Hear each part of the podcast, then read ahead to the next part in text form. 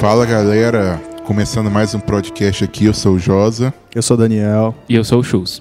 e a gente vai discutir hoje um dos assuntos que dá maior briga em igreja, dá sempre muita discussão, muita polêmica, e que é o assunto da música. né? E eu queria que você, desde já, preparasse seu coração, que talvez a gente fale algumas coisas que incomodam um Se pouco. você não aguenta, desliga. É, porque eu vou até começar logo. Daniel, o que você acha hoje no geral das músicas em igreja? Cara, que desânimo.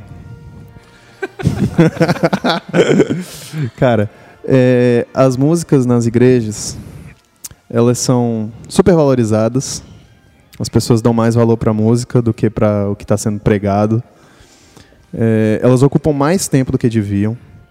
O pessoal gasta metade do culto com música e a outra metade com todas as outras coisas que estão no culto. Dentre as quais, às vezes, tem pregação. É, às vezes, nem sempre. E, bicho, se tem uma coisa que crente não sabe fazer direito hoje em dia, em geral, tem, tem as exceções, mas é música. especialmente música congregacional. né? Eu acho que tem uma pequena diferença que a gente tem que levar em consideração também. Não que, sem ser música congregacional, é, este- estejamos bem, mas no sentido de música congregacional, de se cantar junto, eu acho que há uma, há uma grande confusão a respeito disso. né? Às vezes a gente canta músicas que podem até ser consideradas músicas bíblicas, mas que não são congregacionais. É, não e são as pessoas não culto. sabem diferenciar. assim, É, é importante a gente começar. Essa é uma boa definição para a gente começar, até para limitar um pouco o que a gente vai falar. A gente não vai falar de música em geral, e mesmo a gente não vai falar de música cristã ou música gospel no sentido de, sei lá, do mercado fonográfico cristão MK. É, até até porque. quer- a gente processar a gente, mano. Não, e isso até não. porque no meio reformado, com todo o perdão da expressão, é, um- é meio que chutar cachorro morto um pouco, né? Você- Entre, até, às vezes, até de forma ilegítima se critica, de forma sem sabedoria, alguns outros de maneira correta, mas é um assunto que, se for entrar, é muito tranquilo. É, a De- gente queria, é queria focar hoje, queria pensar um pouco sobre, sobre o que tem sido cantado nas igrejas, o que que o que que deveria ser cantado, o que que não deveria estar sendo cantado E está, por que se canta o que está sendo cantado? e etc. A gente queria conversar um pouco sobre isso hoje. É. Vamos começar, Chus, dá uma explicaçãozinha sobre o que é a música congregacional, o que devia ser. Porque o Chus, como vocês sabem, é, é pastor de É, artes pastor de artes e música. e bandas da Ministro de louvor Igreja e adoração. pra, pra começar, eu acho que é, esse é, é- é algo que, que, estudando um pouco de teologia reformada a respeito desse assunto, eu, eu comecei a perceber é que muita gente é, é comum criticar esse essa figura misteriosa que surgiu não mais do que 40 ou 50 anos atrás do ministro de louvor. Antigamente era muito comum nas igrejas que o próprio pastor da, da igreja fosse quem dirigisse o momento de música. E hoje tem essa figura de um, do ministro de louvor, que é o cara Ou da que, ministra de louvor. que é independente do pastor, que é quem define. É, é bem comum que seja essa pessoa quem, quem decida toda a liturgia do culto, seja a pessoa que escolhe as músicas, é a pessoa que escolhe as músicas, é a pessoa que escolhe quais músicas vão ser cantadas em que momento. E é bem comum que às vezes o pastor só descubra quais músicas estão sendo cantadas no culto na hora que elas estão sendo cantadas. E só para deixar bem claro, eu não, eu o- não gosto de nenhum desses títulos, não sou nenhuma dessas coisas que o Josa falou, mas tenho, isso, te- tenho a oportunidade de. O de- ministro. Para. Tenho a oportunidade de trabalhar um pouco com isso na nossa igreja. E uma, uma coisa que a gente que, que a gente tenta fazer nesse sentido de- da pergunta do Daniel de, de congregacional é, são músicas que todo mundo possa cantar. São no sentido de que não são músicas. A gente tenta sempre achar, por exemplo, um tom que seja fácil para todo mundo, não seja uma música que às vezes é fácil para um homem cantar, mas uma mulher tem que se esgoelar para cantar ou vice-versa. São músicas que que às vezes que o ritmo não varia muito de uma forma que você está cantando e de repente ela fica muito rápida, ou ela fica muito devagar, ou ela faz uma volta e aí tem um refrão que na primeira vez que você canta, você canta a- a- o último verso do refrão de uma forma. Aí no segundo você canta de outra forma, porque você tem que preparar para a ponte. que é uma parte da música que você só canta uma vez e que ela leva para o último refrão, que o último refrão vai entrar arrebentando. E aí dentro disso é muito comum É, tal- talvez a pessoa que não que não entenda de música talvez não, não esteja entendendo isso muito bem. Mas provavelmente você já viu músicas em que repete, repete a primeira parte e aí de repente começa uma batida diferente, tipo tan tan tan tan, ou tan dan dan dan dan dan. Aí- e aí vem aquele momento de grande é, exaltação, Exulta- exultação, emocional e as é, pessoas aquele le- auge da Aquele música. momento que você chora. É, então ou é que você pula. Isso. É, basicamente isso. Só para traduzindo em termos não técnicos, eu acho. Eu também não sei. É, e aí, provavelmente o que você já deve ter visto, e talvez você já tenha feito e ficado com muita vergonha, é o famoso solo de uma nota só, que você acha que vai entrar uma determinada parte da música, mas ela não vai. E aí você entra sozinho, e aí você canta uma sílaba, e aí você percebe que ninguém mais está cantando. Aí você se cala, e você acabou de fazer um solo de uma nota só.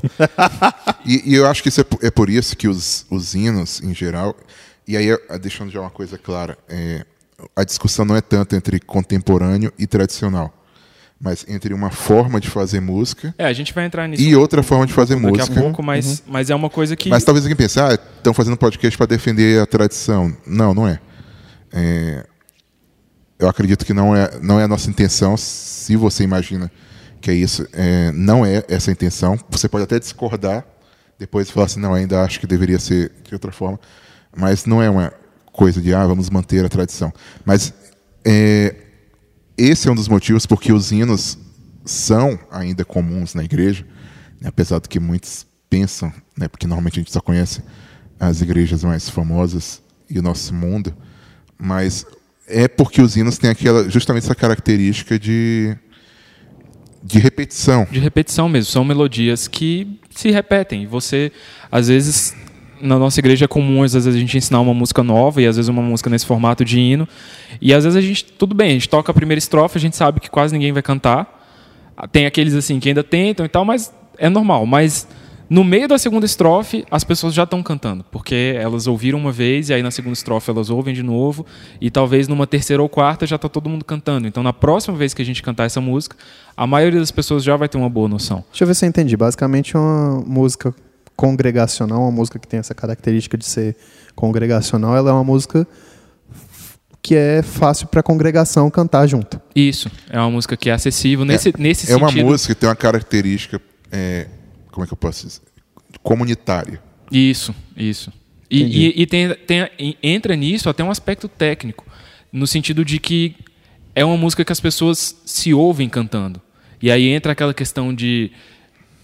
Eu não acho que exista um número mágico de, de volume, mas eu acho que se é para ser congregacional, seria melhor que você ouvisse a congregação cantando e não só a O tá pessoa frente ou as pessoas que estão lá na frente. É, e isso é uma coisa muito comum, né? De hoje, hoje nas igrejas, é, de você ter um momento em que o, o Beck dá o seu espetáculo, Faz o seu solo. faz o seu solo, e, e, e muitos ministros de música escolhem músicas baseadas no sucesso que está sendo feito na, na rádio, que está sendo cantado.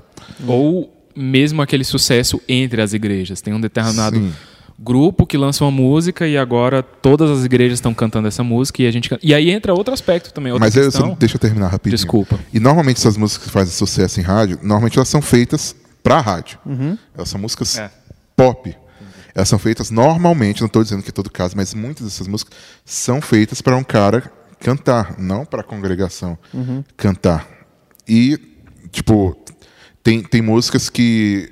Tem uma música que, o, que, a, uma minha irmã antigamente cantava no, no- na antiga igreja dela, em que é, o solista cantava quase parando, assim, né? Deus, não sei o quê. Deus, eu te amo. E tal. E tá, isso pode um rap. É, não era bem um rap, era um, um, Mas era um, um ritmo, Zé Ramalho, Era um, mais ou menos. Não, não, não, mas tipo assim, era um ritmo quebrado. Você É, cantava, então- aí ficava um, um espaço, aí você cantava de novo. Então pode funcionar como uma música, mas não como uma música congregacional. Entendi. E normalmente como a gente escolhe o que faz sucesso de público, alguns é, isso não necessariamente vai servir como congregação. É, e nisso que você falou do sucesso é importante, porque eu acho que às vezes a gente até subestima um pouco as pessoas. Eu acho que não significa que a gente tem que cantar sempre as músicas, assim, a gente não pode ter uma certa ambição musical, digamos assim, de fazer algo um pouco mais elaborado, porque as pessoas com prática, elas conseguem fazer muita coisa. Mas quando você escolhe músicas não só, mas também baseado no sucesso, provavelmente uma música um pouco mais difícil, que leva talvez umas quatro ou cinco, seis vezes para você até as pessoas ouvirem, cantarem e aprenderem, aí ela já ficou, gente, essa música é muito ano passado, a gente precisa de músicas novas. E aí você bota mais música nova e é aquela música que as pessoas começaram a aprender, aí você para de cantar, porque ela ficou velha. Porque uma coisa comum na música pop é o prazo de validade. As coisas vão se renovando. E aí você ensina 10 músicas novas e daqui a um ano você, todas essas músicas você já não canta mais porque elas venceram. É, essa questão de música pop eu acho que a gente vai falar um pouquinho até mais para frente, inclusive, né? porque tem muita coisa que a gente pode falar sobre música pop e música que não é pop e que se canta e que não se canta hoje na igreja e como uma é diferente da outra. Eu acho que um dos grandes problemas, e talvez alguém ouvindo o podcast agora, né, pense que nós estamos sendo radicais em alguns aspectos. Né? Por quê? Porque normalmente a gente vê a questão da música como uma questão mais de gosto, mais de abordagem, do que uma questão realmente séria. Então, normalmente, quando você vê alguém tratando uma coisa que você considera que é gosto como um, uma questão séria de pode, não é apropriada, uma questão mais objetiva. Você um começa a achar que você radicaliza. É. Isso é natural. A gente faz isso. Todo mundo faz isso, às vezes de uma maneira justa e às vezes de uma maneira injusta. Mas a gente tem que levar em consideração o que se canta na igreja. Né? Não é uma questão uhum. simplesmente de gosto.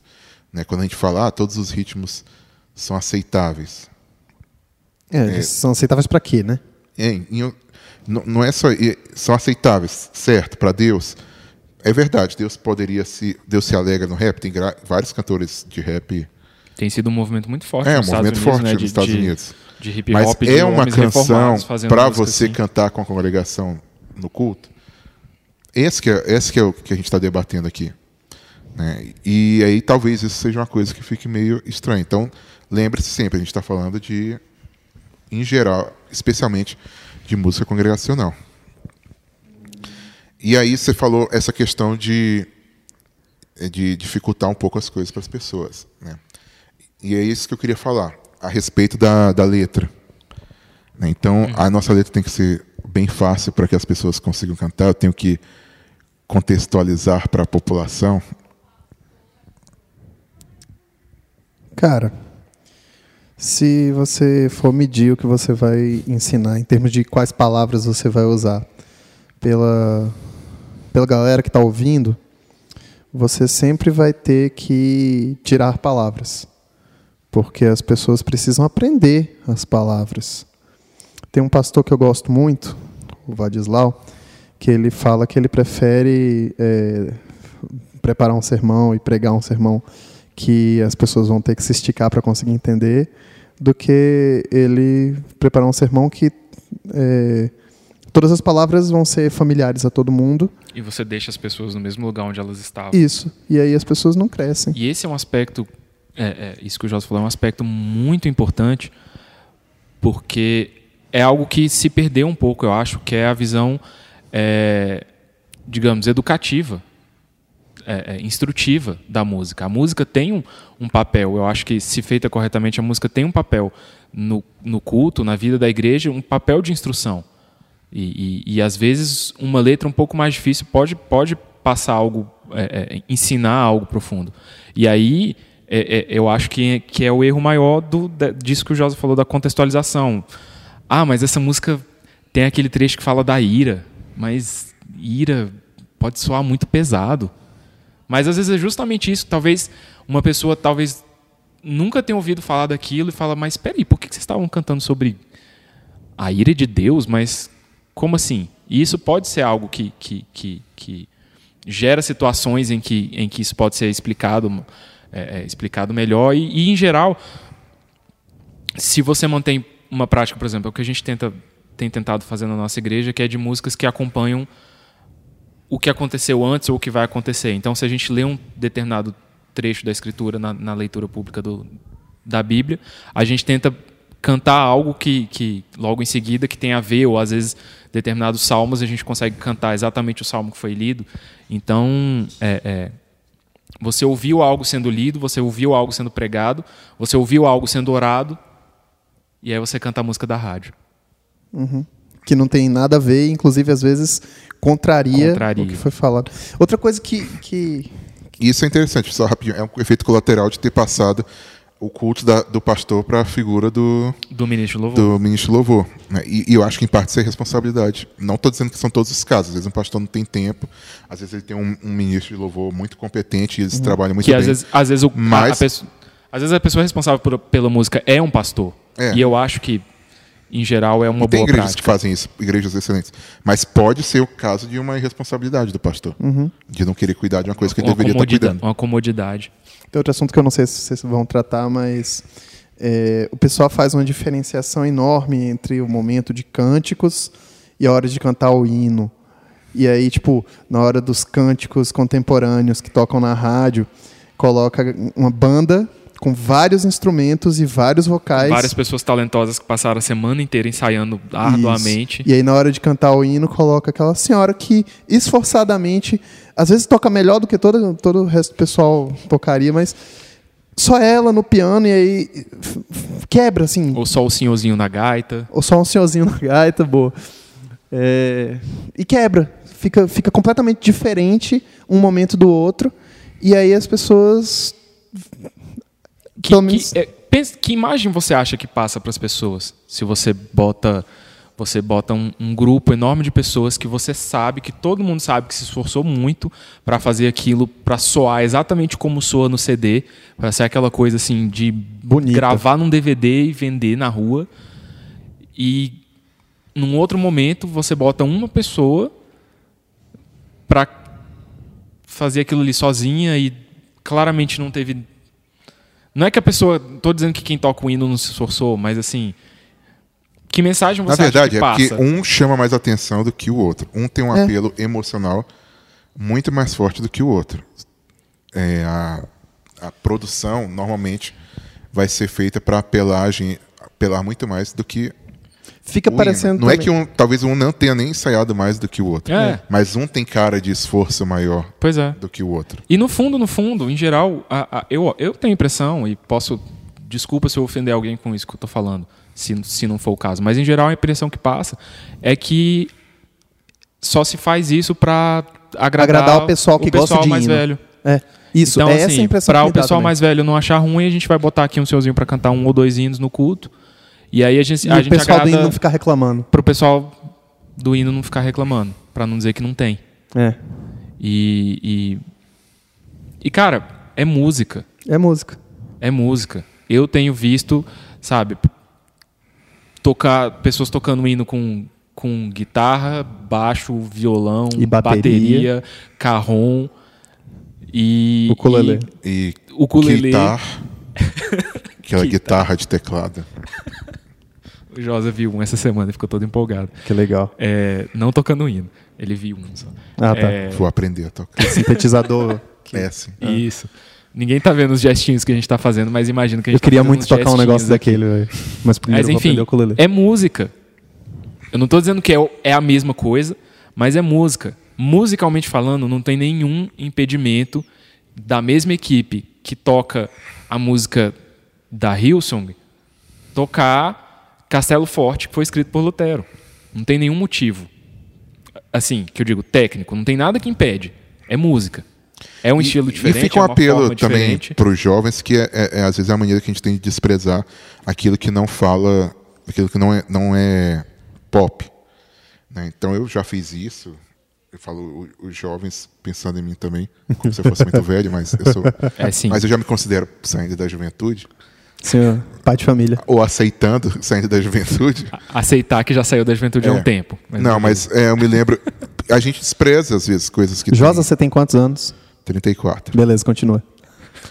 Mas eu acho bom dizer, porque às vezes as pessoas pensam que eu que a gente ainda tem 12. 17. 25 Igual o e Chus. tá falando coisas que, que não pensou muito tempo. O Chus não tem Sem 25, querer tem? desmerecer.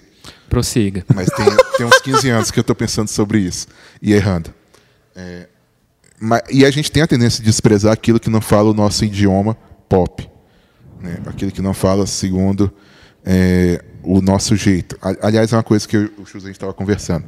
A, a nossa geração, as gerações mais recentes, são as únicas que têm essa necessidade de tra- traduzir todas as músicas em, no que é do seu período. A gente usa a ideia da contextualização, que é uma coisa necessária, mas a gente usa de um jeito que ninguém usava antes. Né? A gente pensa, a gente, a gente precisa tocar hino se for de um jeito moderno. Não, a gente tem que tocar do nosso jeito. A gente pega a letra, aí adapta todo o arranjo, usa uma outra melodia, faz uma outra música, bota um, sal- um um solo de guitarra no meio, e aí os jovens vão gostar. Tem, tem uma coisa. A gente está eu- contextualizando. Só que, por exemplo, na, na- na- no início do século passado, o pessoal não transformava hino em jazz, em, É, no no- no- nos anos 20 e em 30, bossa nova. não É. eram grupos de. não eram jazz bands que tocavam na igreja, porque Nada, era a e, música. e tem um motivo para isso. Depois a gente fala um pouquinho mais sobre isso. Tinha uma Não galera é- que fazia essas coisas. Não, Não, é que não tinha, tem, mas- mas é, é- E pode fazer, não é que está errado. É. Eu, tô- eu digo a, a comoção a respeito disso. Mas voltando, a gente despreza porque não tem aquele espetáculo tão grande. Por quê? Porque nós somos criados numa sociedade de espetáculo. Então, quando tem uma coisa simples, como uma pessoa tocando órgão, a gente pode ter essa tendência de desprezar como se isso fosse uma coisa inferior a uma, a uma grande banda. Pode ser uma coisa inferior. Vai que essa senhora é uma. Coitada dessa senhora, né? está A proverbial malhando senhora. a senhorinha dos Vai que essa senhora é uma Ela se preguiçosa. esforça que- tanto, tá lá todo domingo tocando Daquela hino. preguiçosa que não ensaia mais nada, enquanto as, as bandas estão ensaiando de verdade. Não fala assim dela. Mas pode não ser o caso. Né? E a gente presta mais atenção naquilo que fala o nosso, o nosso idioma, do que não fala como se aquilo ali fosse, é, de alguma maneira, é, superior, biblicamente. Né? E não é o caso. Eu, eu me lembro de uma vez é, um monte de jovem reclamando porque ia ter o. o- Pode falar, que eu esqueci o nome do grupo. Grupo Logos. Grupo Locos. Desculpa, Paulo. Desculpa, Brasil. Desculpa o E Brasil. reclamando, sabe? Ah, porque não é o estilo jovem. Cara, é, cresce, pelo amor de Deus. Sabe, você pode continuar tendo suas músicas favoritas. Mas o cara tava cantando músicas bíblicas, sabe? E boas. E boas. Você pode falar assim, não é minha banda favorita. Mas ele tava cantando músicas bíblicas. E, e, e, e você é uma con- você está cantando como congregação, sabe? Isso é mais importante do que o, o seu gosto, do que a sua idade, do que o ano em que você nasceu, do que o estilo que, que é, o, é o da galera e, e coisa e tal. né? Então, a gente tem que aprender isso. E, e você quer falar? Acho que você está querendo falar, Daniel. Não, é porque a gente falou a respeito de pegar hinos antigos e adaptar. Aí eu abri um parêntese, mas você vai conseguir continuar de onde você parou? Não, pode, pode falar. Acho que já Tá. É, tem um inário antigo, só advogando em favor dos hinos antigos, mas enfim, a gente vai falar sobre antigo e novo daqui a pouco. É, o inário do Gatsby, que o pessoal da Red Mountain Music pegou algumas músicas e, e o inário ele não tem as melodias, ele só tem as letras. O William Gatsby ele pegou um, um monte de hinos. A ideia dele é: vou fazer um inário bem grande com um monte de músicas que estejam livres do arminianismo. E aí ele juntou um monte, um monte enorme de músicas. E tem um monte de coisa massa lá, só que tá tudo em inglês. Aí, se for o caso, a gente coloca o link. Grande Gatsby. não, não é esse. Mas Ele era Gatsby e foi grande. Então, assim, é, é uma coisa que a gente tem que levar em consideração. A gente vai fazer mais um podcast falando sobre isso, sobre esse relacionamento entre a música pop e a música tradicional. Mas não é simplesmente uma questão de gosto, não é simplesmente uma questão de, de tradicional moderno contra, contra o que é antigo. Né? A, a música que a gente faz, seja um rap, seja uma big band, seja uma banda contemporânea pop, ou a senhora a senhora tocando órgão, ou a capela, né? tudo isso tem tem relação com o culto, sabe? Não é simplesmente uma questão de gosto. Eu acho que esse é, o, é o- talvez seja um, uma das coisas mais importantes que seja para ficar hoje. Com certeza. Música congregacional não é simplesmente uma questão de gosto, não é simplesmente uma questão de quando foi composta a É. música. Inclusive tem, tem músicas bem recentes que se encaixam bem nisso que a gente está chamando de música congregacional, aquela Só em Jesus. Ela é bem recente e, e tem bem esse formato que o Chus estava explicando. E é uma música tranquila de aprender E tem uma letra linda. e tem uma letra muito profunda ao mesmo tempo. Sim. É, apesar de ter sido banida em algumas igrejas porque fala de ira. É. É, mas, voltando, a maneira como a gente apresenta a música, e aí é, saindo um pouco até da parte da música, entrando um pouquinho na área da, da comunicação, né, a maneira como você apresenta alguma coisa, né, o fato de eu, por exemplo, estar falando sobre isso num podcast, em vez de estar escrevendo um texto, isso tem diferença com a maneira como você vai ouvir o que eu estou falando. Se eu começasse a falar gritando aqui, né, ia você que você ia tá ter talvez uma outra você talvez tivesse uma outra interpretação do que lendo um, um texto meu. Ou você acharia talvez o meu texto grosso e aqui você está me achando mais calmo. Ou não. Se estivesse sendo filmado, você estaria vendo minha expressão, você estaria vendo Aí seria. coisas diferentes. Então, o que, que eu estou querendo falar com isso? Estou querendo falar uma, uma noção básica de comunicação, é, que é o meio e a mensagem. Né? O meio, ele interfere na mensagem. Né? Alguns dizem que o meio é a É a própria mensagem. mensagem. né? Então, a maneira como você apresenta uma mensagem, ela interfere nessa mensagem. Se você está apresentando a mensagem do evangelho com a mensagem, passando a pregação, a mensagem do evangelho com a mensagem de da fraqueza do homem e da sua necessidade total do Espírito Santo. E para passar essa mensagem, você utiliza de todos os grandes meios, como, sei lá, um- uma Bíblia de ouro, um microfone de diamante, Um de um vídeo num palanque. telão de um cara andando pela cidade. Sim, vo- vo- você está você tá afetando. Não estou dizendo que não é possível uma pessoa ouvir a mensagem do evangelho ali, é, é possível. Mas você está criando ali uma interferência muito grande. Você não está falando o que você quer dizer. Né? Você está falando de um outro jeito. né? E da mesma forma, a música, como ela é apresentada no culto, ela, ela fala de maneiras diferentes. Então, se a minha música é, é muito informal, eu posso estar falando alguma coisa que, que não deveria. Se a minha música é muito formal, eu também posso estar falando outra coisa. E não é simplesmente uma questão de gosto. É um negócio que eu nunca parei pra pensar. O que que o jeito de, o estilo e, e o formato de música que você está tocando na igreja tá falando às pessoas a respeito de Deus Sim. e a respeito do culto e a respeito da igreja. E a maneira como e esse nós é o ponto onde a gente queria chegar. É, para o próximo podcast. E a maneira como você apresenta essa mensagem pode ser uma maneira que, ao invés de ter sido você está fazendo para contextualizar, na verdade você que se contextualizou. Por quê? Porque a gente vive num mundo e a gente fala a linguagem desse mundo. Não estou falando no mundo nem no sentido negativo. E às vezes a maneira como a gente vai fazer música vai ser pelas regras desse mundo.